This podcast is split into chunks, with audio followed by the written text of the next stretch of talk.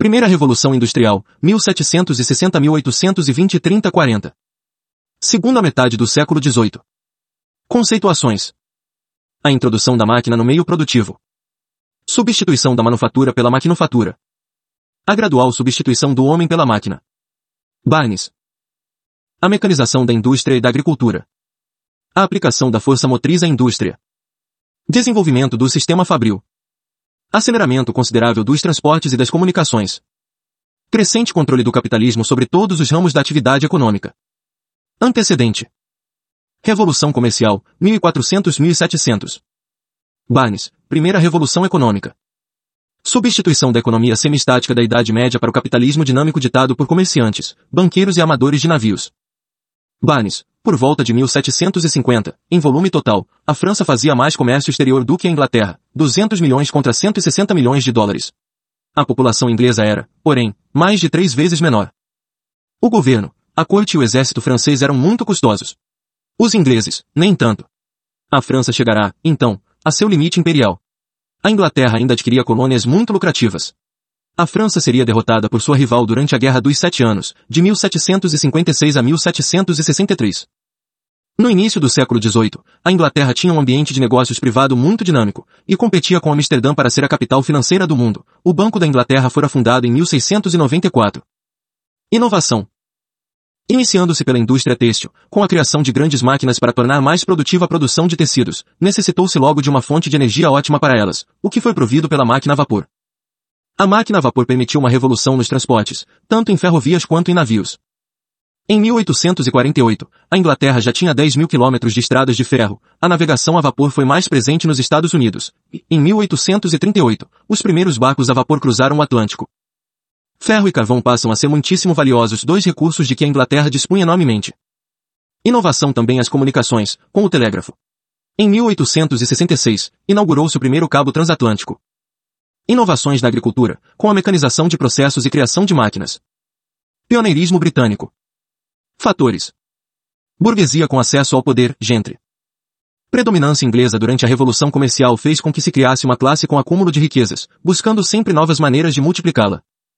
A sociedade liberal, cujas responsabilidades do Estado giravam em torno de proteger direitos naturais, a liberdade de indivíduos e o gozo da propriedade, além de um sistema financeiro estável, permitiram que indivíduos se tornassem poderosos financeiramente e que as práticas mercantilistas fossem pouco a pouco abolidas dos negócios metropolitanos, excetuando-se as colônias. A riqueza era melhor distribuída na Inglaterra, de modo que os industriais se preocupavam em produzir produtos comuns e mais baratos, diferentemente de industriais franceses, que produziam bens de luxo para uma minoria rica. Na Inglaterra, a produção fabril era, portanto, mais adequada à obtenção de maiores lucros do que na França. Revolução Inglesa, de 1640 a 1688, faz com que essa classe tenha acesso ao poder. Eles chegarão de fato ao poder em 1832, com o Representation of People Act. Acumulação de capitais. 1. Conquista de colônias. 2. Corso.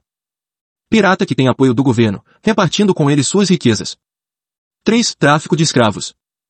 Durante o século XVIII, a Inglaterra tem papel importante no tráfico atlântico de escravos, quase o monopólio da venda de escravos para a América Espanhola. 4. Exportação de manufaturas têxteis. 5. Atos de navegação. Conjunto de legislação que regulava o frete de produtos ingleses e de suas colônias. 6. Tratados desiguais com países ibéricos, ex-tratado de Methuen de 1703. Disponibilidade de matéria-prima. Carvão, para gerar vapor. Ferro, para produzir as máquinas. Disponibilidade de mão de obra. Processo de enclosures ou secamentos. Transformação de terras comuns em propriedade privada, seja por meio de compra ou expulsão forçada pelo governo, processo que vai do século XIII ao século XVII professor, processo se acelera quanto os têm acesso ao parlamento. Isso gerou uma massa de ex-agricultores que migraram para as cidades e puderam ser empregados nas novas indústrias, maques, exército de reserva. Revolução industrial é britânica e não inglesa. Idade moderna pode ser conceituada como uma longa transição entre o feudalismo e o capitalismo. Trata-se do capitalismo comercial. Idade contemporânea. Afirmação do capitalismo industrial. Invenções fundamentais surgiram como solução a demandas específicas. Vários países europeus se viram ameaçados pelo desflorestamento, uma vez que utilizavam madeira para fundir ferro. Em 1709, Abraham Darby descobriu que o coque poderia ser utilizado na fundição.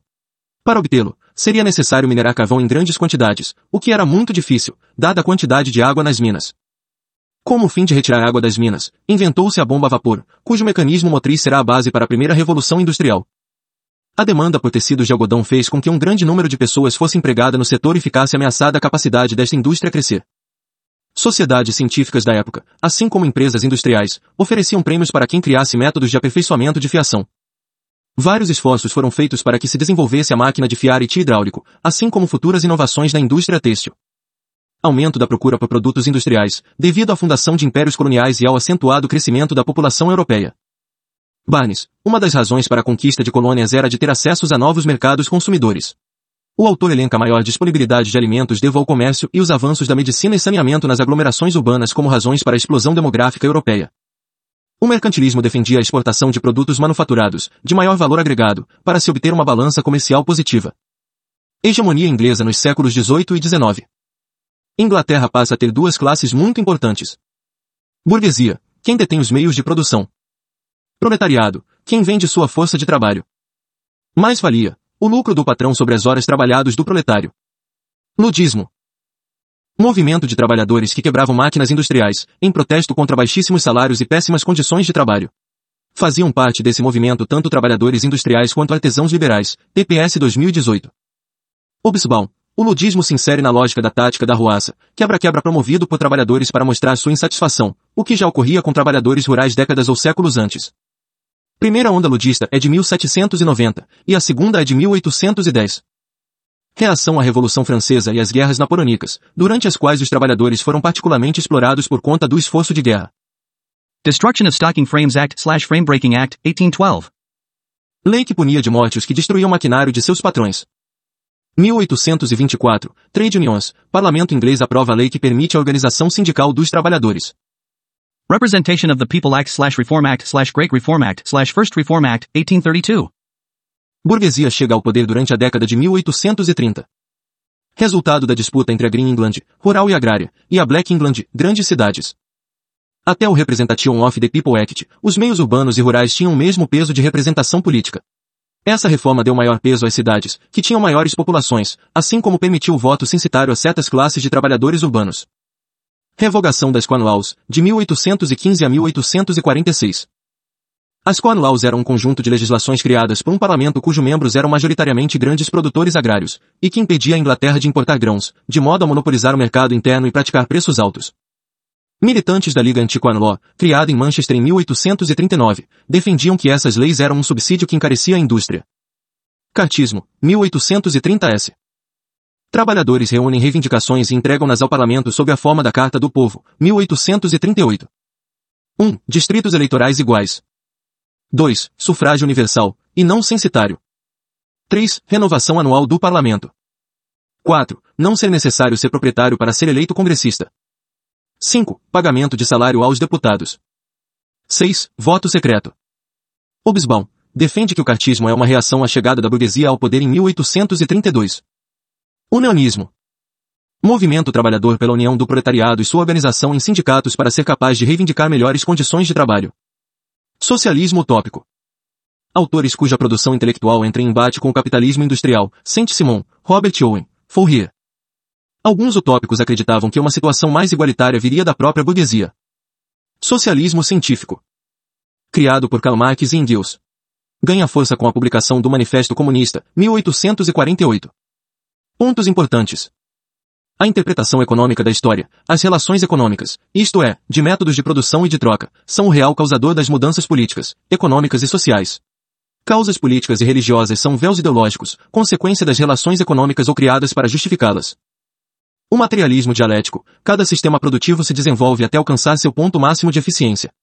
Este alcançado, começam a se desenvolver contradições internas ao sistema que, somadas a pressões por mudança dos menos favorecidos por essa lógica, derrubam esse modelo e instauram outro. O último desses modelos seria o comunismo, com a ausência do Estado e o fim da propriedade privada.